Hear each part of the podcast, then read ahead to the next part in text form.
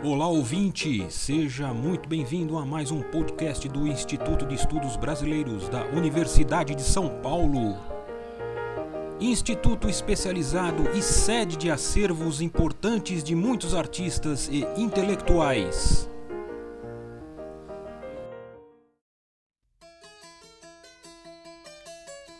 Eu sou Mila Pizzinhaco, mestre em Culturas e Identidades Brasileiras pelo IEB USP, e nesse podcast eu vou tecer alguns nós entre os ciclos comerciais da Feira Central de Campina Grande e do cordel nessa cidade, em meados do século passado. E é um poeta campinense que vai dar o mote para começar essa glosa. Eu sou o poeta Condor e vou declamar para vocês duas estrofes de um grande cantador de embolada de coco chamado Antônio da Mulatinha. E ele disse: Campina, ponto central dos sertões paraibanos, dos sertões pernambucanos, é o caminho da capital. De João Pessoa e Natal é o centro algodoeiro de beleza e de dinheiro, de estudo e liberdade, e é a maior cidade do Nordeste brasileiro. Aqui faça um paradeiro nas belezas de Campina, maravilha nordestina falada no mundo inteiro, lugar onde brasileiro ganha mais fácil seu pão, com melodia e canção, com embolado e soneto, e no segundo folheto findarei a descrição. Esse trecho do cordel Campina Grande, a Viola e as Belezas do Nordeste reitera a narrativa histórica que atribui a relevância de Campina Grande no estado da Paraíba à sua centralidade geográfica, que firmou a cidade como um entreposto comercial cardeal na região. A história de Campinas se confunde com a da sua feira, porque ela se forma a partir de trocas e trânsitos, sendo base de parada para boiadeiros e tropeiros que se deslocavam entre as mesorregiões do estado e entre estados vizinhos. Com o ciclo do algodão, no início do século XX, a cidade se consolidou como organizadora do espaço regional, disputando força política com a capital, João Pessoa. Na década de 50, Campina passou por um processo intenso de urbanização e a Feira Campinense se tornou a Feira das Feiras, um espaço luminoso na malha urbana paraibana. Essa centralidade da feira foi potencializada pelas redes de transportes que se espraiavam da cidade, a ferroviária, remanescente do comércio algodoeiro, e a rede rodoviária, expandida para alavancar a comunicação entre mercados. Circunscrita por vias implementadas com fins comerciais, Campina Grande se tornou um ponto de encontro entre poetas e poetisas que viajavam realizando cantorias nas fazendas, como também cidade propícia para a atuação de cordelistas, dada a existência de uma grande feira aberta diariamente para um fluxo intenso. Há um segundo fator que fez de Campina Grande um ponto estratégico para que poetisas e poetas pudessem fazer do comércio de folhetos uma possibilidade concreta de renda, que foi a instalação de uma tipografia especializada na edição de folhetos de cordel. A Estrela da Poesia é o nome dessa aclamada casa editorial, inaugurada nas imediações da feira em 1953, pelo poeta editor Manuel Camilo dos Santos. A literatura de cordel viveu seu auge nesse período, justamente com a consolidação desse circuito específico de produção e circulação de folhetos, que vinha se emancipando desde as primeiras décadas do século XX do universo editorial que a princípio foi dependente, como as tipografias de jornais, gráficas publicitárias e livrarias.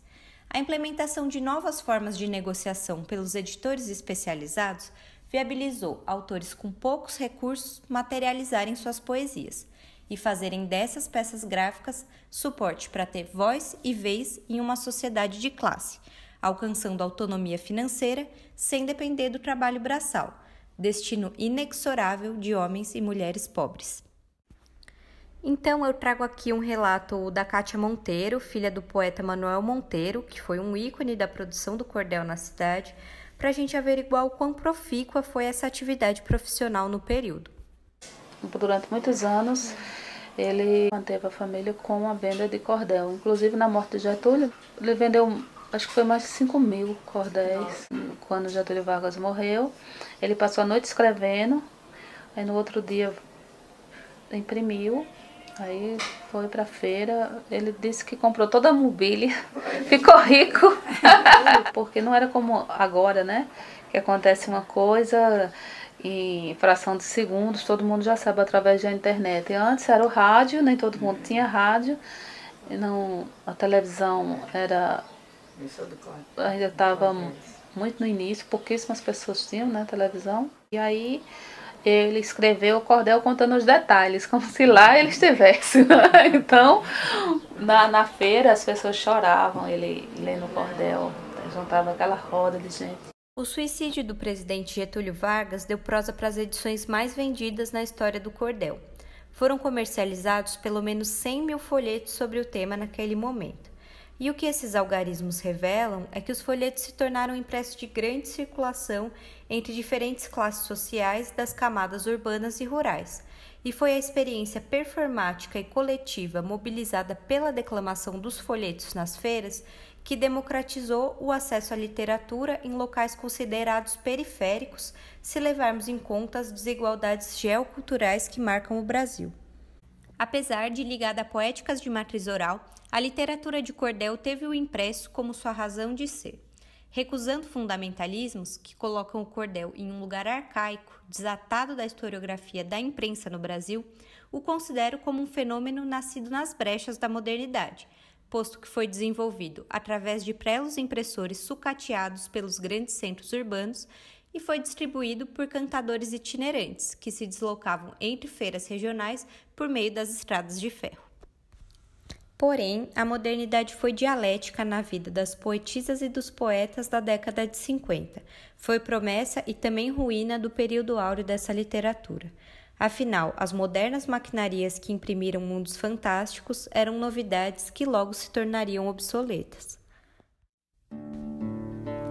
Na segunda parte desse podcast, eu vou abordar aspectos socioculturais que impactaram essa fase fecunda do cordel em Campina Grande.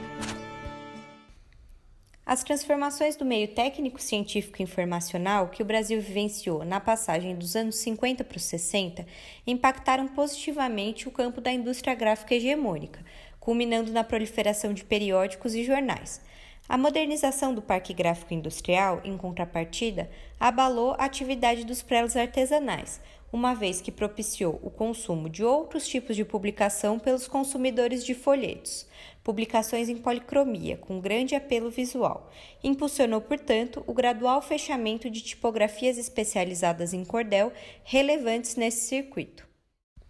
No livro Arcanos do Verso, Trajetórias da Literatura de Cordel, a professora Rosilene Alves de Mello atribui a crise do mercado folheteiro aos impactos do projeto desenvolvimentista de Juscelino Kubitschek, 50 anos em 5. Naquele momento, se aguçou um processo globalitário no Brasil. Uso aqui um conceito do geógrafo Milton Santos por meio da instalação de grandes indústrias erigidas com injeção de capital estrangeiro, que desenharam novos espaços de fluxos no país e consolidaram a região Sudeste como um espaço do mandar no contexto nacional. A concentração de políticas públicas nesse eixo tornou opacas outras regiões. E no Nordeste, essa conjuntura se somou ao colapso do setor agroexportador açucareiro e algodoeiro e à Grande Seca de 1958, que impulsionou um significativo fluxo migratório para o Sudeste e para o Centro-Oeste, regiões banhadas pelos anos dourados. A inflação galopante, derivada do endividamento externo do país, recaiu sobre os preços dos folhetos. Por exemplo, As Aventuras de Pedro Kengo, autoria de Manuel Camilo dos Santos, custava 8 cruzeiros em 1957 e passou a custar 25 cruzeiros em 1961. Na década seguinte, outros fatores foram se acumulando e solapando o mercado folheteiro, como a crise mundial do petróleo, em 1973, que impactou no abastecimento do papel imprensa e aumentou o custo dos transportes rodoviários, que se tornaram o principal meio de distribuição de folhetos depois do projeto rodoviarista de JK. O poeta editor Manuel Camilo dos Santos emite um parecer que nos ajuda a compreender outros aspectos que circundam essa crise. Em conversa com o pesquisador Orígenes Lessa, no início dos anos 70, ele diz que o mercado folheteiro acabou, que o consumidor encolheu e que a feira de Campina vivia seu fim. E complementa: o povo deu para achar que é feio ser matuto. A fala de Camilo indica que o desenvolvimentismo globalitário no Brasil estruturou, além de uma nova tecnosfera, uma nova psicosfera, capaz de achatar imagens do mundo em imagens de um mundo. Ou seja, Além de novas formas de consumo, gerou novas subjetividades, evidentes na frase: o povo deu para achar que é feio ser matuto. Então, houve um processo de desterritorialização simbólica que impactou nos territórios de memória, onde estão assentadas as práticas culturais. E nesse processo, a Feira Central foi sendo identificada, tal como o cordel, como um testemunho material de um Nordeste rural e pré-capitalista, um espaço de sociabilidade das classes subalternizadas. Aquela imagem exibida no início desse áudio da feira como a genitora da Grande Campina foi despencando no imaginário coletivo. E a Feira Central passa a ser reconhecida como uma chaga que macula as pretensões de modernidade que Campinas sempre aspirou. É importante ressaltar uma constante nos relatos das e dos feirantes de Campina Grande que atravessaram a vida naquele ambiente, que é o papel dos supermercados na marginalização da feira. Nos anos 60, eles apareceram pela primeira vez nas metrópoles brasileiras e se multiplicaram de forma acelerada, sobretudo com a difusão de redes internacionais. A predileção pelos supermercados se deu em função do desejo de consumir tudo que era relativo ao novo sistema moderno urbano. E a gente sabe que muita coisa é sedutora nesses espaços. A arquitetura, a sensação de ordem, de higiene, o autosserviço, que atendeu a uma nova dinâmica de trabalho e a segurança. Em contraponto, as feiras livres passaram a ser percebidas como territórios do desconforto, do informal, do transtorno, do atraso, do barulho, da sujeira e do perigo. E para ilustrar essa percepção sobre a feira, expõe uma fala do Toinho da Mulatinha, que foi um cordelista que comercializou folhetos durante 60 anos na Feira Central. Ela foi extraída do livro Múltiplos Discursos sobre a Feira Central de Campina Grande, da Giovana Araújo. Rapaz, antigamente era diferente. Eu cantava 10, 12 folhetinhos e o embolador de coco até às 6 da tarde, o dia todinho. Hoje a gente canta não chega ninguém não, com medo de ladrão. Ave Maria. A insegurança pública vinculada à ampliação das desigualdades sociais gerou uma sociabilidade detida aos espaços privados, tirando o significado da rua enquanto lugar privilegiado da convivência e do lazer comunitários. Nessa crescente segmentação física e simbólica dos espaços urbanos, a feira deixou de ser um local onde as classes populares e as elites se encontravam. Ainda que esses encontros fossem marcados por relações assimétricas de contato, eles geravam movimentos fraternos e fortaleciam a tradição dos mercados a céu aberto. E é imprescindível lembrar que nesse período o Brasil estava submetido à ditadura militar. E a poesia de feira, de camelô, pejorativamente falando, foi alvo de apreensão policial. Mas o lado B da modernidade não levou nem a feira nem o cordel ao abismo. Basta ver que recentemente eles foram registrados como patrimônios imateriais pelo Instituto do Patrimônio Histórico e Artístico Nacional. E as poetisas e os poetas não ficaram inertes frente às transformações socioculturais vivenciadas. Isso porque as forças verticais instauradas ao longo desse processo modernizatório produziram também tensões, resistências, horizontalidades. Além disso, naquele momento de recusas identitárias e de crise econômica do mercado folheteiro e do seu locus de comercialização, foram tramadas relações fronteiriças entre campos de saber, o dito popular e o acadêmico, relevantes para a historiografia do cordel em Campina Grande. Tanto que no início dos anos 70, o poeta Manuel Camilo dos Santos afirmou que o cordel estava perdendo em leitura e ganhando em literatura, referindo-se ao fato do desmoronamento do circuito produtivo do gênero se dar de forma concomitante à institucionalização dos estudos sobre cordel no Brasil, a formação de coleções especializadas e a multiplicação de estudos acadêmicos sobre o tema. E aqui estamos.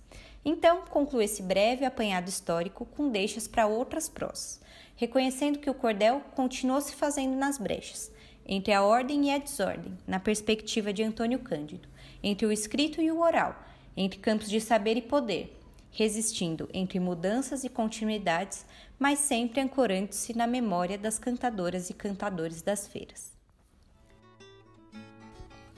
Agradeço pela escuta e aproveito esse espaço para divulgar o arquivo do IEB, que guarda folhetos raros de cordel, convidando todas e todos para entrarem em contato com esse material que deu origem a um fenômeno sociodiscursivo irredutível ao que chamamos de literatura.